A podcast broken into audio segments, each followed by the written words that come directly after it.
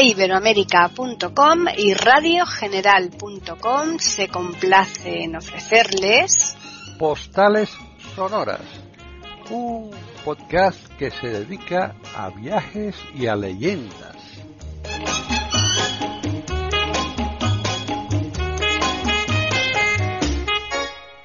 Bienvenidos otro día más a Postales Sonoras, Cultura y Leyendas aquí en iberoamérica.com.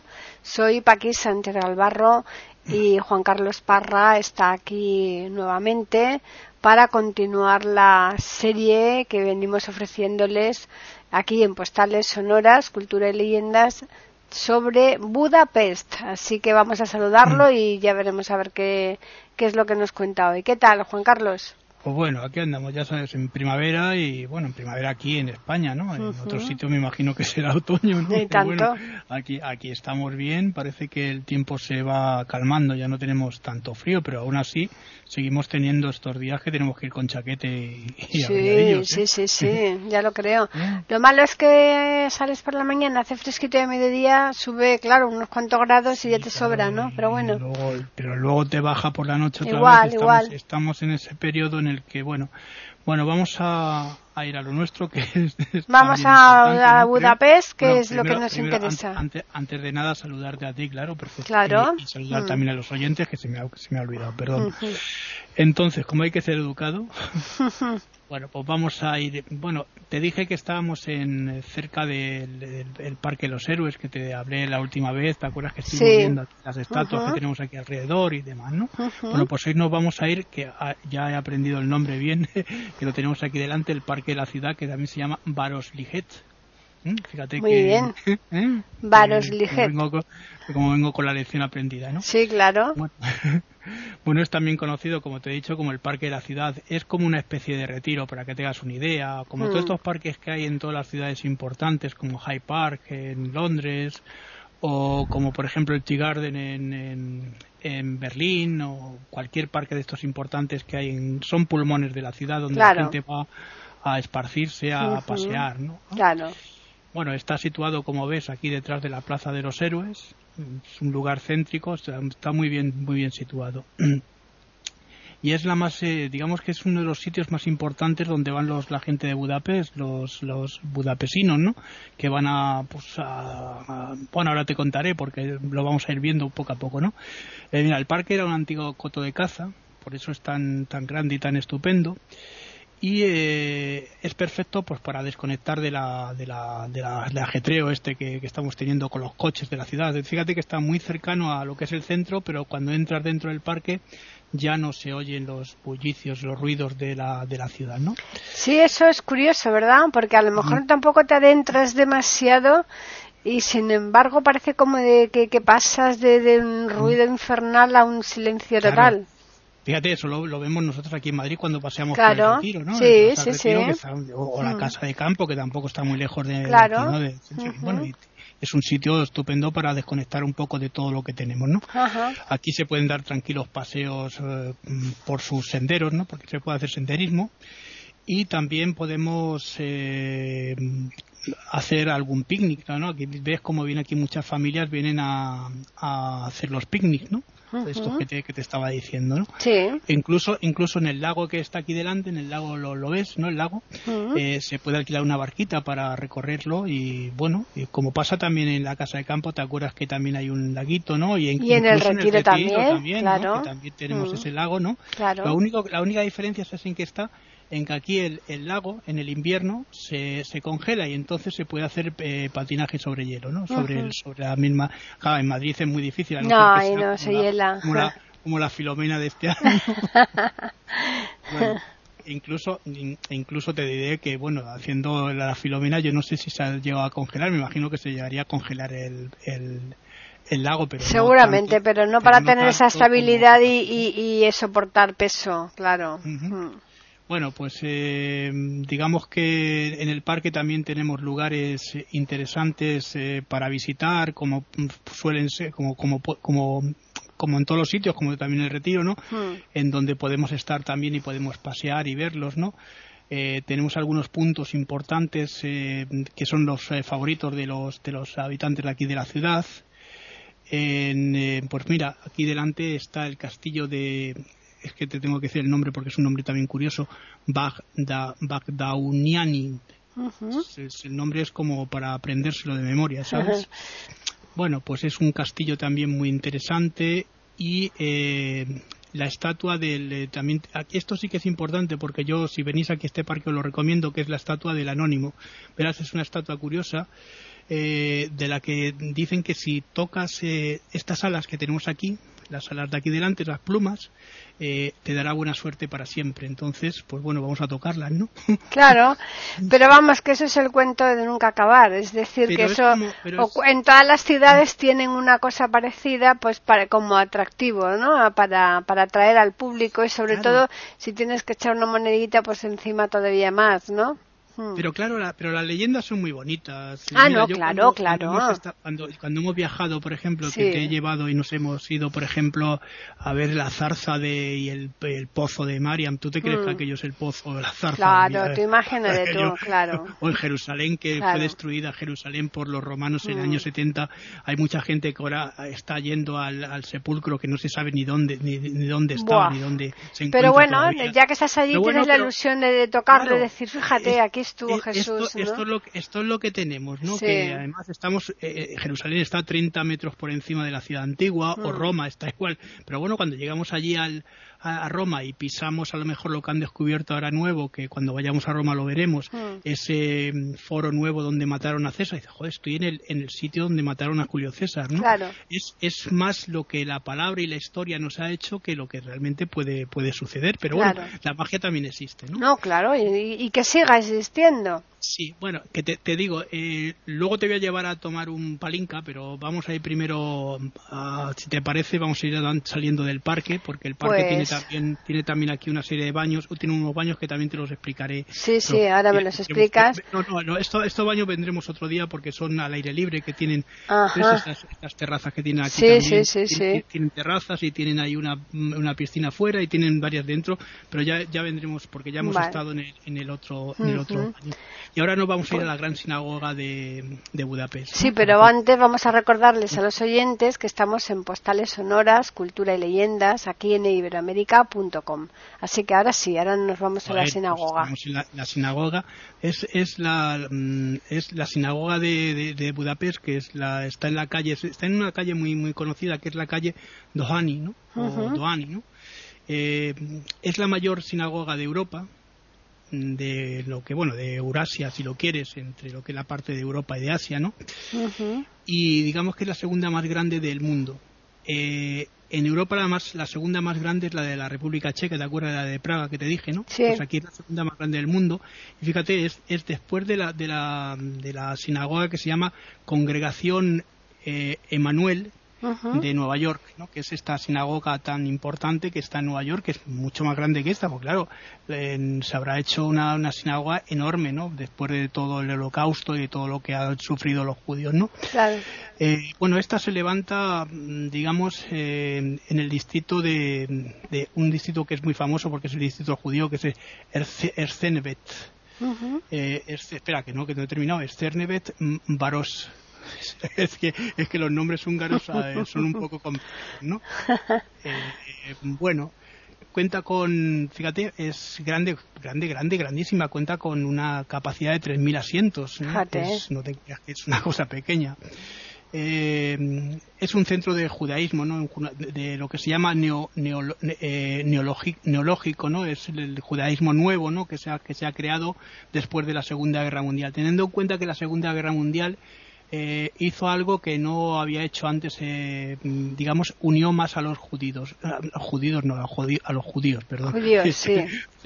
Eh, no, te lo digo porque antes el judío, por ejemplo, de Alemania se sentía alemán, aunque tuviese la religión alemana, judía, el, húngaro se sentía húngaro aunque tuviese la religión judía, les unía al judaísmo efectivamente por sus costumbres y tradiciones, pero nunca ha habido eh, una unión como pues, por la, diáspora separó mucho a, mucha gente, ¿no? Luego eh, la Shoah o el Holocausto fue lo que unificó el, porque se creó el Estado de Israel.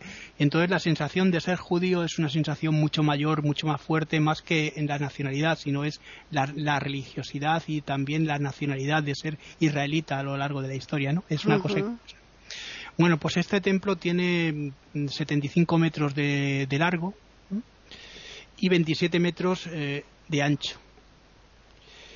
Y se construyó entre, fíjate, entre 1854 y 1859. No fue mucho tiempo para lo que es la época de finales del siglo XIX, ¿no? mediados del siglo XIX. Es, me parece una, un relativamente poco tiempo para construir una sinagoga tan grande, ¿no? Está hecha en estilo eh, neomorisco, es un estilo muy curioso y su decoración eh, se basa fundamentalmente en, em, a ver cómo te lo, te lo digo, en modelos de, de, la, de, la, arquitectura africana, ¿no? De esa arquitectura africana islámica, ¿no? Desde, hmm. pues, desde todo lo que es el Magreb, ¿no? El norte de África, ¿no? Y también se encuentra una cosa curiosa que es el estilo español, el estilo de España, ¿no? Con eh, el estilo ese morisco, ¿no? Sí. Eh, especialmente y particularmente el, de la Alhambra, ¿no? La Alhambra siempre ha sido un modelo para muchos lugares, ¿no? Bueno, el arquitecto eh, vienés que lo construyó era Ludwig eh, Foster, que es un arquitecto muy famoso, y consideraba que, mm, que no era posible, digamos, identificar ningún eh, rasgo de lo que fue la, arquitectura antigua judía, ¿no? de, lo que fue el antiguo templo de, Salomón. Entonces él se, se decantó por eh, este este típico estilo morisco, ¿no? Porque era lo más cercano a, la arquitectura eh, judía, ¿no? Porque se dan cuenta que son semitas igual, ¿no? Entonces, bueno, pues era lo más parecido, ¿no? Eh, mm, por eso y mm, por lo que te estaba diciendo, se utilizó mm, formas arquitectónicas eh, identificables con, lo que fueron los grupos antiguos, ¿no? estos grupos étnicos que están muy cercanos a la cultura eh, judía, a la, cultura hebrea, ¿no? israelita. Ya.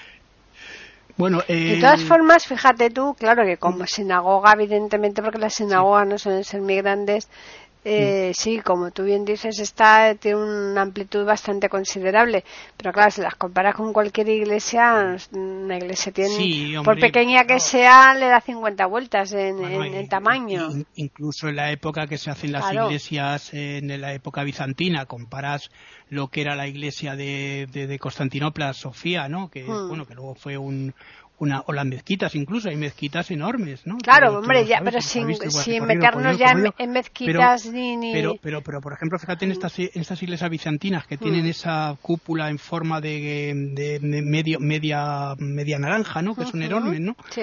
O, por ejemplo, había una que te conté que estaba cerca de, donde, de, de Simeón el Estirita, ¿no? Que también era pues una grande, muy grande del siglo V también son esas iglesias. Bueno, y si ya nos pasamos a San Pedro, ¿no? bueno, ya, pero eso ya son catedrales y ya eso es diferente, ¿no? Eso estamos hablando de cosas de, románico gótico, eh. vamos, que las, que las antiguas iglesias son grandes y, seguramente mucho más ¿Sabes lo que pasa? Que muchas siguen el modelo del templo de Salomón, claro. que tampoco, eh, eh, para la época debió ser una cosa maravillosa para hmm. Jerusalén, en la época en la que vivió Jesucristo, la época de, que llegan los romanos y van construyendo sus...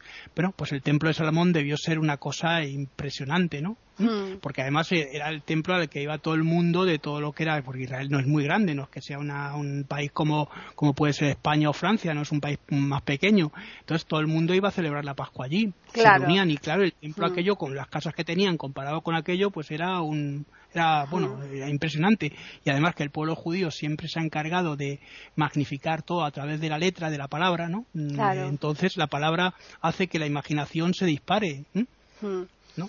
Sí, sí, sí. Bueno, pues seguimos aquí en Postales Sonoras, Cultura y Leyendas en iberamérica.com. Así que ahora, ¿dónde me vas a llevar? Bueno, no, seguimos con, te, sigo describiendo la de la, la sinagoga. Ah, perfecto, genial, muy bien, pues sí, sí. El diseño se atribuye a, a, un autor que se llama Friedrich eh, eh, Fersi. Sí. Bueno, la casa natal de, de Theodor, eh, Theodor Herz, Herz eh, está también aquí pegando ¿no? a, la catedral, se alzaba, bueno, se, alzaba, se está junto aquí, eh, y está, digamos, pared con pared con la, con la sinagoga, ¿no? Este fue un personaje muy, muy, muy importante para el judaísmo, ¿no? En su lugar se levanta ahora el, Museo Judío, que es este que tenemos aquí a nuestra derecha, ¿no? Ajá. Eh, que, aloja, verás, eh, colecciones eh, y muy importantes, digamos, históricas de, de, lo que fue la religión y la religiosidad de, del pueblo hebreo, ¿no? Claro. se levantó en o se construyó en, en 1930 en un estilo arquitectónico pues eh, acorde con lo que era la catedral. ¿Te acuerdas que hemos dicho que era un estilo como más morisco, ¿no? Como ves ese tipo de, de mocárabes que, bueno, una sinagoga no suele tenerlos, pero bueno, ellos se han adaptado a todo esto, ¿no?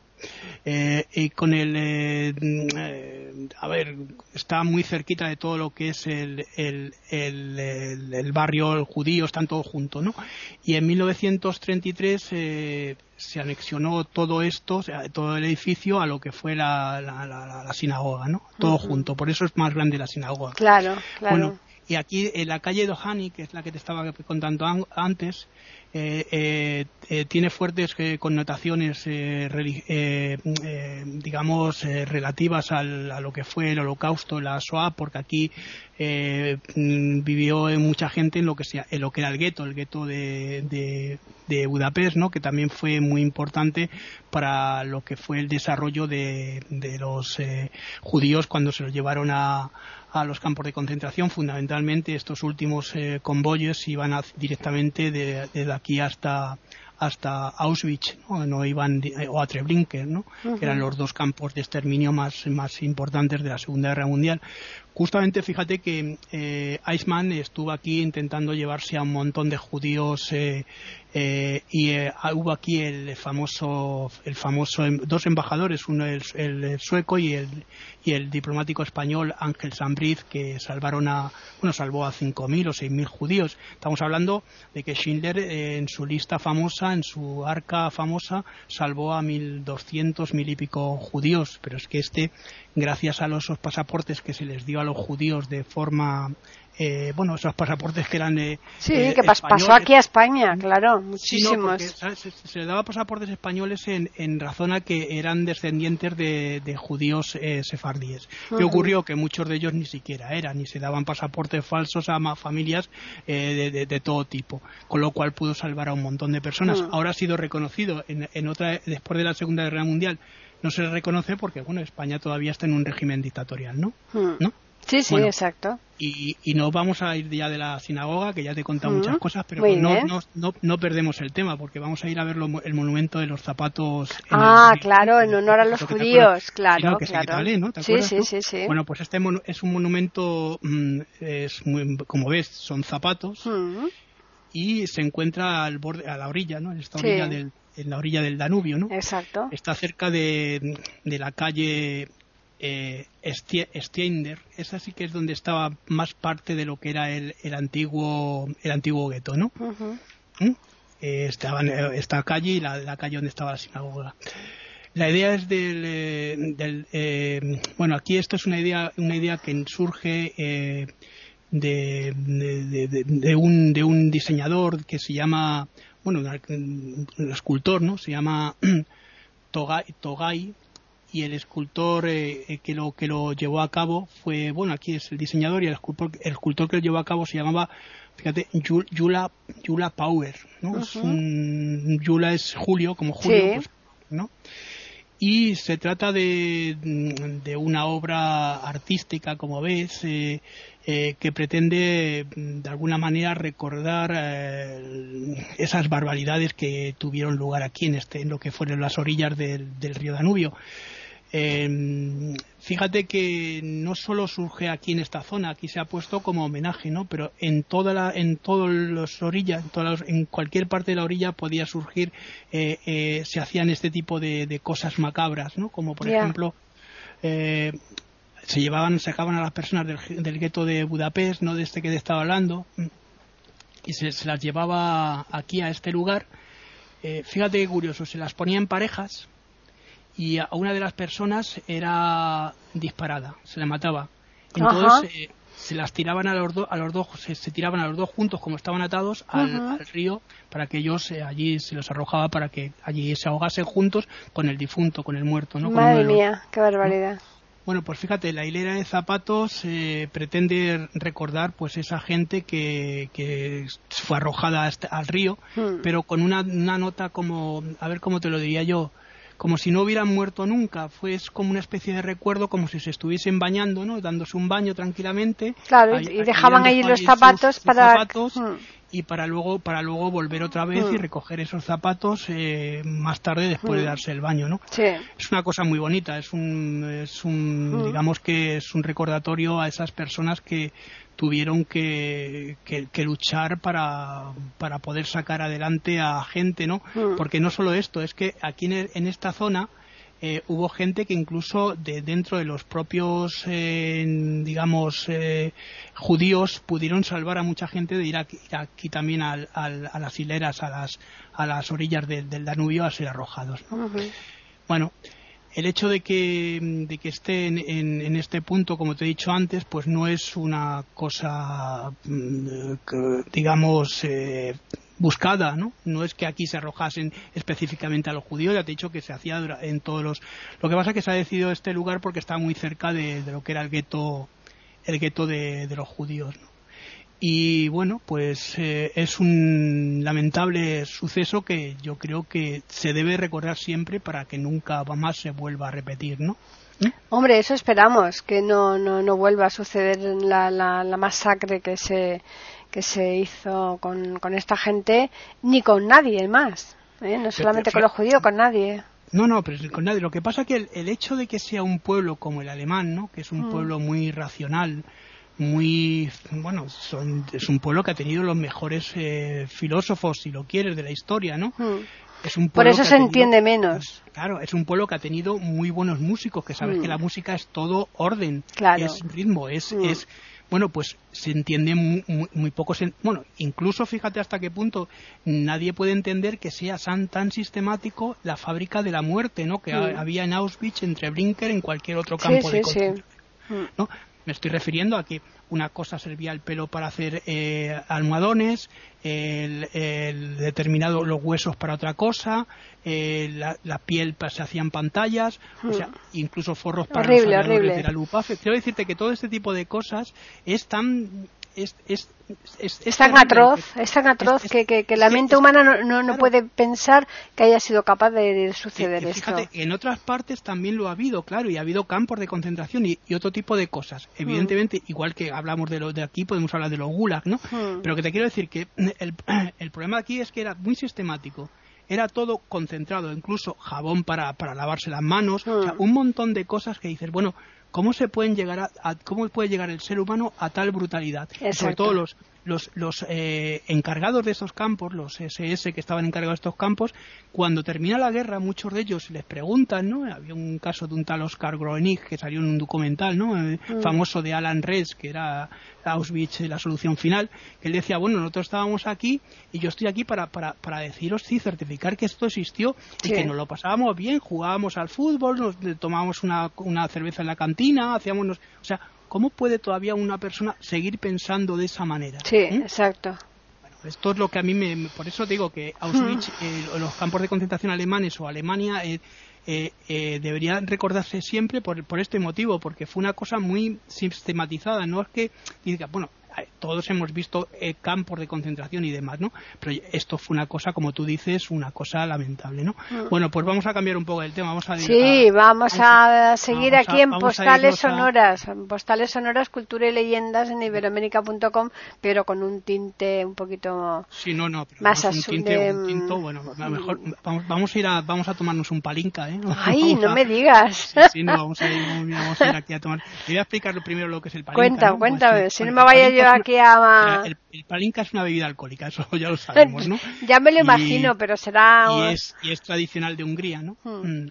Eh, también se puede tomar en Transilvania, en, la Bodovina, el, Bodovina, que es, una zona que es donde eh, sabes que había un, un, boivoda muy famoso que era Drácula, ¿no? Que es también la zona de Rumanía, ¿no?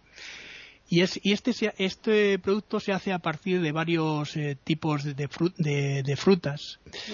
el, más, el más común, el más conocido, es el de ciruela, que si quieres tomamos uno de cirulita, pero ahí ahora te diré que hay más, ¿no? También hay de pera, de albaricoque o también de incluso de melocotón. También se puede hallar, se puede encontrar eh, de manzana, esto es un poquitín más raro, de cereza eh, y, y de bayas, también de bayas, que sabes, las bayas frutos de, del bosque, ¿no? Claro. O incluso eh, eh, membrillo, que el membrillo... Mm, ese, será un poquito más ácido, ¿no? Sí, sí, por eso, pero hablo de la de lo que es la, la fruta, ¿no? Claro, claro, claro, no es el dulce de membrillo. Lo digo, porque mucha gente a lo mejor no. sabe que el membrillo no está ahí, como los niños, ¿no? Que, van a la granja y no saben que los huevos vienen de las gallinas, que se piensan que vienen de los... De Una cosa es el dulce de membrillo, que lleva un, viaje de azúcar brutal, porque no deja de ser, pues como si fuera una mermelada, ¿no? De... membrillo, compota, se hacen un montón cosas de sobre del membrillo, ¿no? Bueno, y otras y otras variedades eh, también se podemos encontrar de, este de este producto, ¿no? que con frutos de, de, rosal, que son esos frutos de tan... Eh, eh, son esos botoncitos que aparecen en los rosales, que también se puede hacer, que de eso debe ser un poco más, más fuerte, yo no lo he probado, ¿no? O de brisa, ¿no? ¿Te acuerdas de la, brisa, no? Sí, sí. Y puede alcanzar, fíjate, en su elaboración en, en el, en el, cuando cuando se hace sobre todo casero no porque hay muchos que no son caseros de, de 35 grados a 70 grados Qué así que hay que tener mucho, vamos que eso te tumba. A ver si vamos a eso no eso no lo tendremos que llevar a, y, y, allí en el hotel ya tomarlo porque si no no, vamos a llegar de derechos al hotel eh la, Unión Europea eh, ha hecho una definición importante sobre este producto porque sabes que cuando todos estos productos que son caseros, como aquí en, España el, aguardiente que también se produce en, Galicia, el, ¿no? Orujo, el orujo, claro. ¿no? Mm. Y ese tipo de, aguardientes que se producen también en toda España mm. tienen una denominación de origen, ¿no? Y desde el año 2012 el Palinca eh, solo, solo recibe este nombre, el nombre de, de, Palinka, es de su nombre, si está hecho eh, 100% de, de, frutos eh, que son de aquí, de, la región de, claro, claro. Una cosa curiosa que a mí me llama la atención, me llama la atención mucho. Eh, y, de, los montes Cárpatos también, ¿no? Los montes Cárpatos, ten en cuenta que Hungría, eh, Rumanía y esta zona eh, el final de los Cárpatos son los Tatras, ¿no? que es donde está la zona de, Hungría. Hmm. Y claro, ahí se recoge mucho ese tipo de, frutos, ¿no? Eh, bueno, y se tiene que crear, este producto tiene que estar creado en Hungría, eh, que es el, de, sobre todo el de brisa, tiene que estar creado en Hungría porque es típico de aquí, no es denominación de origen. Y mm, no, puede tener aditivos tampoco, fíjate qué cosa más curiosa, eh, Hombre, eso está bien, que los aditivos y los conservantes yo pienso que no son nada bueno. Claro, claro. Él tiene que estar embotellado en Hungría, también es otra de las condiciones, ¿no? Y además, eh, con una graduación que es, ahora ya se impone desde la Unión Europea, alcohólica, que va entre 37 grados, 37% pues, hasta, hasta, fíjate, hasta el 86%. ¡Qué barbaridad! ¡Qué exageración, por Dios! Ah, ahí estás bebiendo alcohol puro. Claro. Por eso te estoy diciendo que es que si tomas eh, con 86, no sé, termina, terminas cantando. Bueno, ahí, ahí matas el coronavirus. Ahí ¿eh? lo matas directamente y a lo mejor te matas a ti también. Antes que el coronavirus. Qué barbaridad. Bueno, hay un tipo de palinca que también se ha considerado en la Unión Europea, que está hecho también en cuatro provincias eh, de Austria, porque están muy pegando aquí a esta zona, ¿no? En base a que, bueno, que son los que son los más importantes los del albaricoque, ¿no? El de base de albaricoque, ¿no? Y esto es lo que vamos a tomar. Eh, lo vamos a tomar si quieres, vamos a quedarnos aquí en el café central, que ya la próxima semana explico lo de los cafés, el café central y otro tipo de cafés. Vamos a algunos baños Eh, y si quieres nos recorremos la calle, eh, la, avenida Andrasi y vemos algún, algún palacio importante. Vale, y entonces la semana que viene ya finalizamos ahí en Budapest. No lo sé porque no sé si nos quedará alguna cosilla más. Pues, tenemos que hacer un viaje en barquito también, que te lo, te lo comenté por ah, el Danubio. Sí, sí, entonces yo creo que también sería importante mm. ir a ver la isla. Bueno, pues ya lo miramos. Eh, de momento una semana más nos vamos a quedar aquí. Creo que va a ser una ciudad preciosa, como ves, y además tiene un. Montón de de cosas para ofrecer al, al turista. Ya te he mm. dicho, desde este parque, este parque que hemos recorrido, el, el Barosliget, que ya no se nos olvida, ¿no? No, no, que va, en absoluto. Hasta incluso la sinagoga y estos zapatos, que estos zapatos son curiosos porque ya digo, son muy recientes, no es un monumento antiguo. Entonces, pues bueno, pues están aquí puestos para, para que la gente también lo vea. Pero eso impresiona, igual que cuando vas a Berlín y ves los bloques estos. Vale, pues, eh, eso, eso es tremendo, ¿no? El laberinto ese de bloques que hay de todo tipo. Efectivamente, la zona que está cerca de donde estuvo la Cancillería de Hitler. Eso es tremendo. Y, bueno, y, yo estuve en Auschwitz, como, te mm. dije, cuando vivimos en Polonia, y aquello es tremendo. tremendo, entonces, entonces, bueno, yo creo que hemos recordado hoy parte de lo que ha sido la historia de, Hungría. Mm. Hemos hecho un recorrido bastante interesante y que os animo a que la semana que viene pues lo sigamos. Sigamos porque ya digo, Hungría siempre, ah, Hungría es un país pequeño, pero que ha dado mucho que hablar a lo largo de la historia, ¿no? Porque está en una zona estratégica en el centro de Europa y además porque estuvo, estuvo unido durante mucho tiempo a lo que era el Imperio Austrohúngaro. Austrohúngaro, claro, claro, efectivamente. Me estoy, acordando de las películas de, de, ¿te acuerdas? No sé si te acuerdas de las películas de, de Saura, ¿no? Estas películas en las que siempre aparecía un personaje diciendo el Imperio Austrohúngaro. Sí, sí, sí. Bueno. pues nada, vamos a recordarles a los oyentes donde nos pueden escribir, que es el correo postales arroba eiberoamerica.com. Tenemos también un Twitter que es eiberoamerica con las iniciales E, I y la A de América en mayúsculas. La semana que viene tenemos ya que continuar, así que, el ticket que no lo pierdan, ¿eh? que el que, que lo hayan comprado para el viaje entero, esperad un momentito, el que haya comprado el ticket para el viaje entero que no lo pierda, porque todavía vamos a seguir aquí. ¿eh? Déjame que haga una, notita simple, siempre, pequeñita sobre los libros. Eh, os recomendé el, último encuentro, que es un libro muy interesante, pero hay dos o tres más de, de este autor, de Sandor Maray, que los podéis leer también eh, a mí personalmente me gusta uno mucho que se titula divorcio en Buda, ¿no? Es una novela muy interesante y la herencia de Esther. Porque estas sí que se, desarrollan totalmente aquí, ¿no? Pues ten en cuenta que el último encuentro hay una parte que se desarrolla más, bien, más en Viena, ¿no? Hmm. cuando recuerda al amigo y está en la Academia Militar de Viena, ¿no? Pero aquí no, aquí en Divorcio en Buda es, se desarrolla todo en, en esta ciudad, ¿no? Muy bien. Bueno, pues nada, vamos a despedirnos ya, les recordaremos que mm, vamos a recordar que volvemos aquí la semana que viene, ya les hemos dicho que guarden el ticket, no lo pierdan y que mm, el jueves que viene, si Dios quiere, estaremos aquí nuevamente con todos nuestros oyentes de iberoamérica.com con una nueva postal sonora, cultura y leyendas. Así que hasta la semana que viene, Juan Carlos hasta la semana que viene. Sobre todo eso, tened, tened mucho cuidado con las mascarillas, porque ahora eh, estamos con estas mascarillas, pero eh, podemos cogerlo, coger el virus en cualquier sitio. ¿eh? Así que si vais a viajar, tened mucho cuidado. Lo, lo digo por, por la gente que vaya a viajar estos días. Perfecto, pues nada, hasta la semana que viene.